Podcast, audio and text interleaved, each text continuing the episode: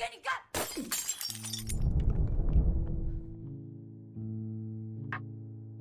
凌晨一点二十分，睡不着。从书桌的很远的地方，把手机拉了过来，打开微信，手指在寒冷的空气中只是犹豫的婆娑了两下，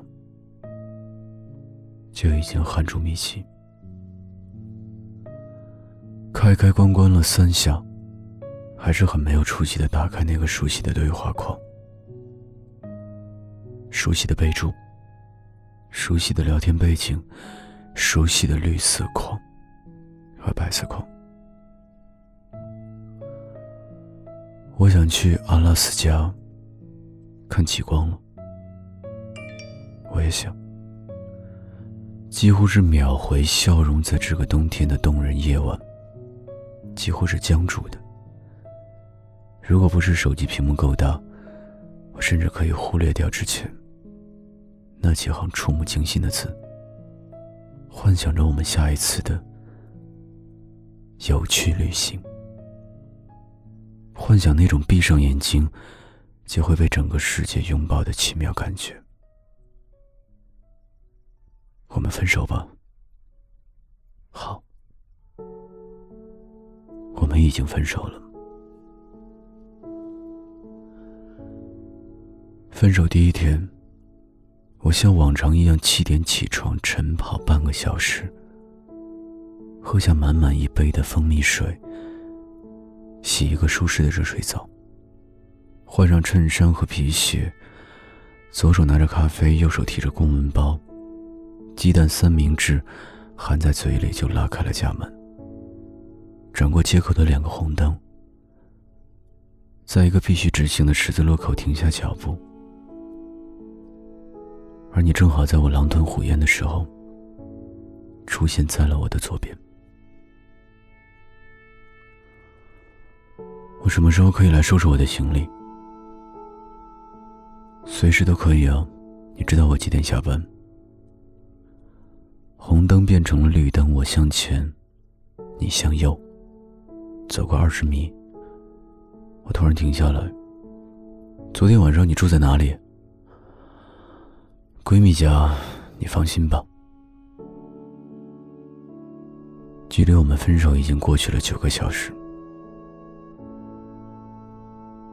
分手第二天，我还是七点起床，急吼吼的冲出房间，却发现一切如故。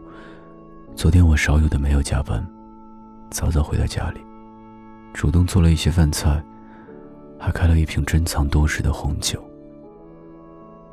我也不知道自己在期待什么，我只知道我期待的事，并没有发生。开会一路开到了下午一点，匆匆扒拉了两口饭，手机不合时宜的响起来了。来楼下咖啡馆坐坐，我们的办公室很近。刚想回一个好的功夫。主管的声音却一个劲儿的响着不停。还没有想好怎么应付，第二条微信已经到了。还是算了，我们老大来电话了，怕是没有时间喝了。今天中午有没有大吃一顿？并没有，色拉加关东煮，清淡的一塌糊涂。那我待会儿叫杯摩卡送到你的办公室。多谢。距离我们分手已经过去了三十九个小时。分手第三天，你那个超八卦的闺蜜终于还是找上了门，我还没睡醒就被劈头盖脸骂了一顿，同时，也才知道，我那几个不争气的兄弟昨天晚上也在微信上，和你苦口婆心聊了两个多小时，还来不及从暴风骤雨中缓过来。老妈的电话已经响了起来，也不知道她是怎么知道的，一个劲儿的说我。等我好不容易应付完，你妈妈的电话准时驾到。这次轮到我宽慰你哽咽的老母亲了。在安抚完所有的长辈之后，我才发现今天没有准时起床，没有晨跑，没有喝满满一杯水，没有准备早餐，没有了那种期待每一个早晨的感觉。你的电话，在最后时刻夹到了。长时间的沉默之后，我们几乎同时开了口：“真是一个糟糕的早晨，我要上班了。”我们一下子停住了，然后有点期待，有点害怕的等待着对方的开口。你还是那么任性，你还是那么理性。然后他挂了电话，我提起包，急匆匆开门。就算是打车，也一定是迟到了。距离我们分手已经过去了五十七个小时。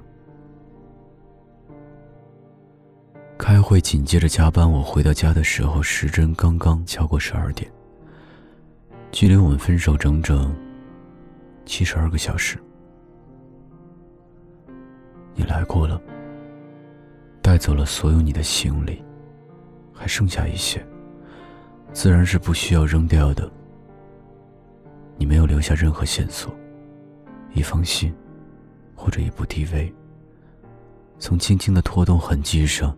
感觉不到任何情绪，突然疲惫感如潮袭来。看着窗外霓虹，就这么哭了出来。等到擦干眼泪，重新打开你的微信聊天窗口，飞快的编辑了一条：“什么时候去阿拉斯加？”然后我等待的是同样光速回复的，不熟悉的。红色感叹号，而我只是静静的站起来。如果你第一天住在闺蜜家，照她的脾气，她不可能等了两天才来找我。你妈妈是一个那么骄傲的人，她的眼泪不是为了我们的感情，而是她肯定知道了什么令他感到羞愧的真相。至于我。其实那个阿拉斯加，从来没在我的日程表上出现过。其实分手之后，我们都没有真心想复合过。如果一定要给这诡异的三天一个解释，也许这就是情侣分手后的正常情绪波动。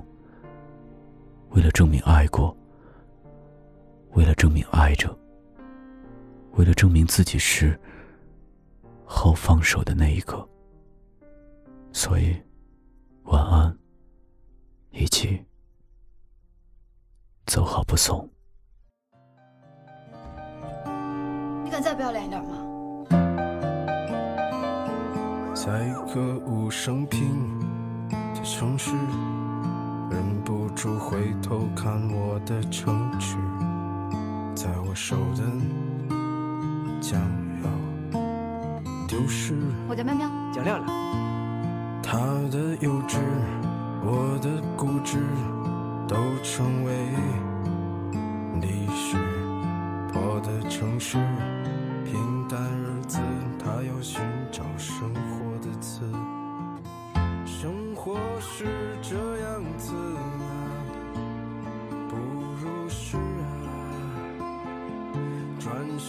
撞到现实啊，又只能如是啊，他。却依然啊，对现实放肆啊，等着美丽的故事被腐蚀啊，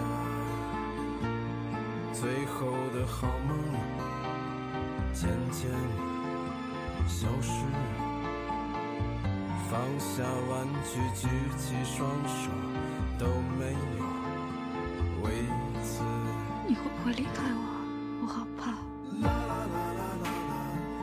觉得吧？我这日子过得特没意思。你最无情、最冷酷、最无理取闹。让开！你要走我就死给你看。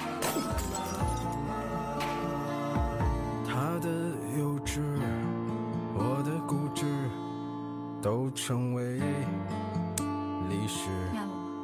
我。的城市，平淡日子，他要寻找生活的刺。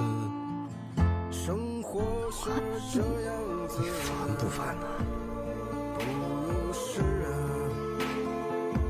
转身撞到现实